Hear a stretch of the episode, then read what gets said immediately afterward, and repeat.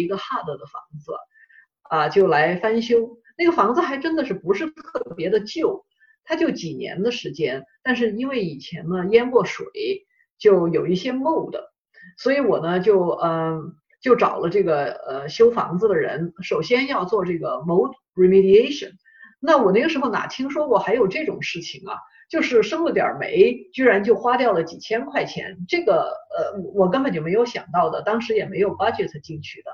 但是好在那个时候，呃我那房子买的特别便宜，所以就是多了这个意想不到的 spending，嗯，也没有什么太大的损失。呃更有意思的就是我第一次做翻翻修的房子嘛，我那个时候不知道怎么算 ARV，那我看了嗯这些。抗就是周围的房子卖多少钱，我就把它全考虑进去了。那这样考虑进去，就包括了这个其他的 distress 的房子都考虑进去了。所以那个时候，呃，卖房子是很难的一件事情。这房子就放在市场上，放好多天都卖不掉。结果呢，我因为不知道怎么算 ARV，我就把这个 ARV 算低了。算低了以后，我这个房子上市第一天，我就收到了三个 offer。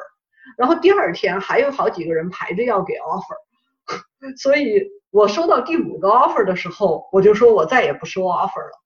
呃，所以从这件事情，我们大家也可以学到，就是有时候不要被财经新闻给吓坏了。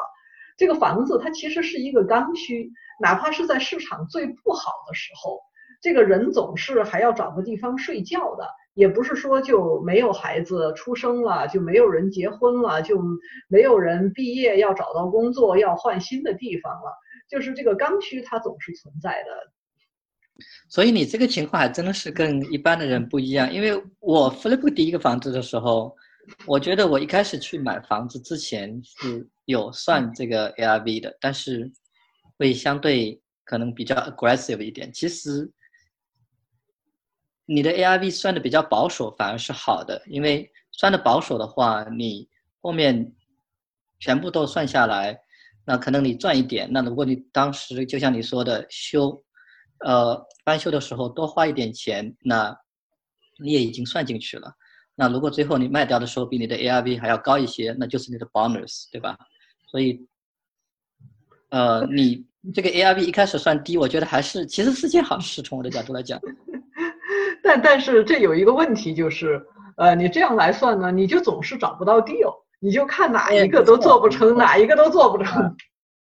这个可能就是你那门课里面会给大家讲到的这种好的经验和这个需要怎么样去计算的这个方式方法。那我觉得我自己到时候你那门课里面肯定也可以学到这一些相应的知识。确实这一点还是很难的，你要能够比较精确的知道。这个 ARV 也能够比较好的去估计你的维修大概要花花多少钱，才能够算出来你能花多少钱去拍这个房子是值得的，对吧？对对，我觉得那个比较好的事情就是这几年呢，这个数据啊，嗯，数据分析比以前要强不少了。然后呢，也有一些这些新的 startup 或者是一些那个老的公司，他们在进行一些技术的转型。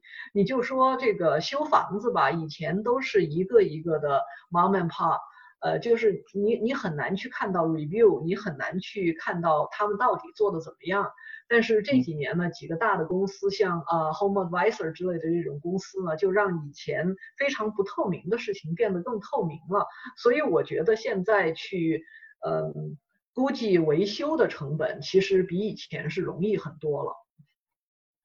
对对，但是对于新手来讲，我们要学的确实还是有很多，包括有哪些维修要考虑进进去，对于很多人来讲都是一个比较难的一件事情。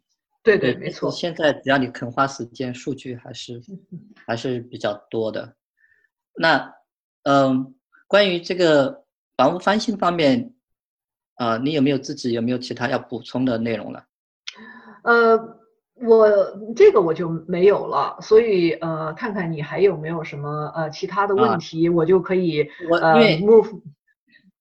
对，因为我呢就是呃在一开始问你。的那个问题上，我觉得好像我们还没有把它讲透。就是关于一开始说的，目前你说我们这个市场是在这个周期的高位，但是呢，我们对于新手来讲的建议是说，就算是高位，你也要去想办法呢，把自己放到这个市场里面去锻炼，去积累经验。那么，除了刚才你讲到的很重要的这个学习这一点之外，啊，你认为新手应该去，比如说看什么样的房子，去什么样的区啊，或者说什么样的类型的房子去做投资，或者做什么样的投资策略，在目前这个你认为的高点上去做投资呢？嗯。嗯，对这个问题是非常好的一个问题，也是很多人现在都在考虑的这么一个问题。对，很多人都问这个问题。对，所以呢，我们群里面呢，我也很感谢，就是呃，亚特兰大微地主和三马老师，他们两个人呢，就前一阵子呃各写了一篇文章，就是说我们现在啊应该怎么个操作法。那我觉得呢，他们的这些建议是非常非常好的。嗯，这个新手呢就应该按这个去执行。那么我呃，可能有些新手并没有读过他们的文章，所以我就简单的来讲一讲。呃，而且呢，就是他们的文章当中讲到了一些 commercial 的一些操作方法，呃，这个对新手也不适用，所以呢，我就把它啊稍微嗯改一改，更适用于新手吧。啊，就现在的这么一个阶段呢，嗯，第一点就是要做好准备打持久战。就我们刚才讲到了这个周期呢，它是嗯，它是这么一个嗯，这个上下浮动，就是这个几年的时间、十年的时间、十几年的时间。但是从长远的来讲哈，整个市场还是有一条曲线是总的是往上走的，所以你要做好打持久战的准备。如果过几年这个嗯房价跌了，房租也跌了，recession 来了，vacancy 也高了，那么你要能够熬得过去，你熬过去了，嗯，像现在有一些老前辈，我呃我投资的时候我去呃开会认识很多老前辈，他们什么七十年代的投资，你现在看回来七十年代，嗯，有一个大大跌的这个周期的往下跌，但是你现在再看回来，那那根本就不算什么。从他们七零年买的房子到今天，呃，那个时候周期往下走，那就是一个小小的调整而已。所以要做好打持久战的准备。那做好这个打持久战的准备呢，一个是金钱方面的准备，还有一个就是心理上的准备。有可能呢，你这个房子这呃有一段时间，从理论上讲，在纸面上就在水下了，呃，这个要心理上能够呃。呃，熬得住，就是反正你这个房子也不卖，没有具体的呃实际的损失，对吧？就是要学会呃控制风险。那控制风险的第一步就是你选房子的时候要注意现金流，只要有正的现金流就能够熬下去。而且在做这个正现金流的计算的时候，要考虑到市场往下走的时候，市场往下走的时候，租金也会往下走。不过好消息是什么呢？就是租金的这个涨跌呀，跟房价的涨跌比起来是很细微的。像我前几年买的房子，达拉斯买的房子，最开始是六万块钱买的房子，是嗯租一千二。那现在呢，这房价已经二十多万了，翻了三倍多，接近四倍了。但是房租远远没有翻三倍四倍。房租现在差不多是一千六，连百分之五十都没有涨到，所以呢，下下行的时候也是这样，下行的时候房租跌的就不会有房价跌的这么厉害。那呃，这个只要你现在不卖，那这个房租跌了一点点，呃，房价跌了一点点，呃，vacancy 高了一点点，你计算了一下，你还能熬得住。对新手来讲啊。某种程度上，你的这个承受风险的能力其实是很强的。为什么？因为你现在房子少，而且有工作，就在某种程度上可以这么说，就你就把这个房子当做嗯 vacation home，或者是第二个房子。有很多人的房子就养在那儿，所以现在你的工作养得起，你要看一看你的工作是不是稳定，你能不能熬得过去。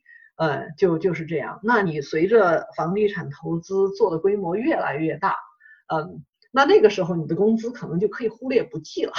你你工资再怎么高，你也不可能去嗯 cover 你的物业了，那个时候这个房子就必须要自己有正现金流。所以这个对新手来讲，其实啊是一个好消息，就是你的工资能够帮助熬过去。当然，你的工作要是不稳定呢，呃，这就是一个问题。上一轮的时候，就很多人就是因为有负现金流又失业了，最后房子就被银行给收走了。对，我觉得这一点是大家要特别小心的，因为你有负现金流，就像你说的，工资还可以垫一垫。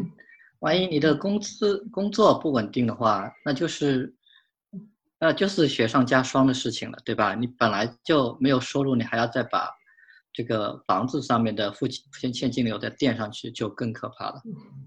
对，没错，真的正现金流是特别重要的。对，所以呢，就是在这一点，哪怕是有一点点负现金流，equity 也也呃低了，对吧？因为呃房价下跌。那么，呃，如果你就这么想说，哎，我就交了一点学费，那下一轮机会来的时候，我就能够跳进去，呃，就一下子就涨起来了。你要是有这样的，嗯，心态的话呢，呃，那这这样你去投资就比较好。如果你真的是熬不住啊，那呃就不太好了。嗯，同时呢，嗯，也不要去冒进。就是我有时候，嗯，跟朋友聊天。就发现有的人觉得啊，我现在 miss out 了，这一轮我没有赶上啊。那些谁谁谁朋友工资比我还低，人家都有好多房子了，所以我也要赶快赶上啊。但是问题是现在的房价跟那个时候不一样了，人家那个时候有很多的正现金流，你要算一算，你现在进去是有正现金流呢，还是负现金流呢？如果现金流现在很低，那么明年。后年 recession 迟早会来的，到那个时候，如果你的租金还降了，vacancy 还高了，正现金流会不会变成负现金流？所以这些都是要考虑的。嗯，哎，康，我听你这样讲呢，呃，你谈到关于要打持久战，谈到关于正现金流，好像也是赛马老师和魏地主有提到关于这个投资这个区域的这个问题，我就是想听听你。有没有呃相同的建议？就是关于买房要买在哪一个区这种这个方面？呃，这一点呢，我完全同意他们。呃，我完全同意他们的说法。呃，对新手可能大家不是很清楚这个 A B C D 的这个定义啊，所以我简单介绍一下。A B C D 就相当于我们以前我们念书的时候这成绩 A B C D 就是优良中差。这个 A A 级就是最好的物业。一般来讲啊，这个 A 级的房子，A 级的房子它呃价格很高，现金流很差。但是很多新手喜欢 A 级的房子，因为看着舒服，就像买了个艺术品一样。我看到很多新手都在买这个 A 级的房子，而且有大量的现金流。其实这个非常非常的危险。那 D 区呢，就是那种非常不好、非常危险的区。我想，我们大多数的华人投资者，呃，新手都会避免。当然，也有华人在这样的区做的非常非常好的，那是一些比较呃资深的投资人，一些大咖。呃，我还是建议新手不要去碰这种地区。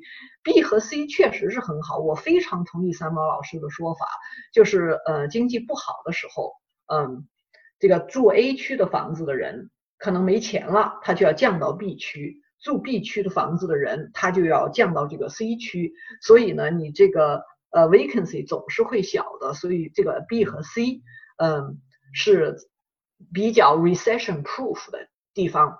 当然，我同时也发现了一个现象，嗯，我不知道你们那个市场是不是也这样啊？就是呃嗯，三毛老师和呃威利主的这个嗯文章里面没有提到的。就是现在这个市场升的很很多了以后啊，这个 B 和 A 之间的价格差距没有那么大，B 和 C 之间的差距也没有那么大，所以有时候如果你能够找一个找找到好的 deal 的话呢，你也有可能能在 A 区找用那个 B 区的价钱能够买到 A 区的房子。嗯，这也就是说可能。在有些区来讲，这个 A、B、C 的界限也没有那么的清楚。对，没错。房子之间也是比较 mix 的厉害，并不是，呃，这一个区域就全部都是 A 的房子，也有可能 A 里面有 B，B 里面有 C 的这种，就是相互之间的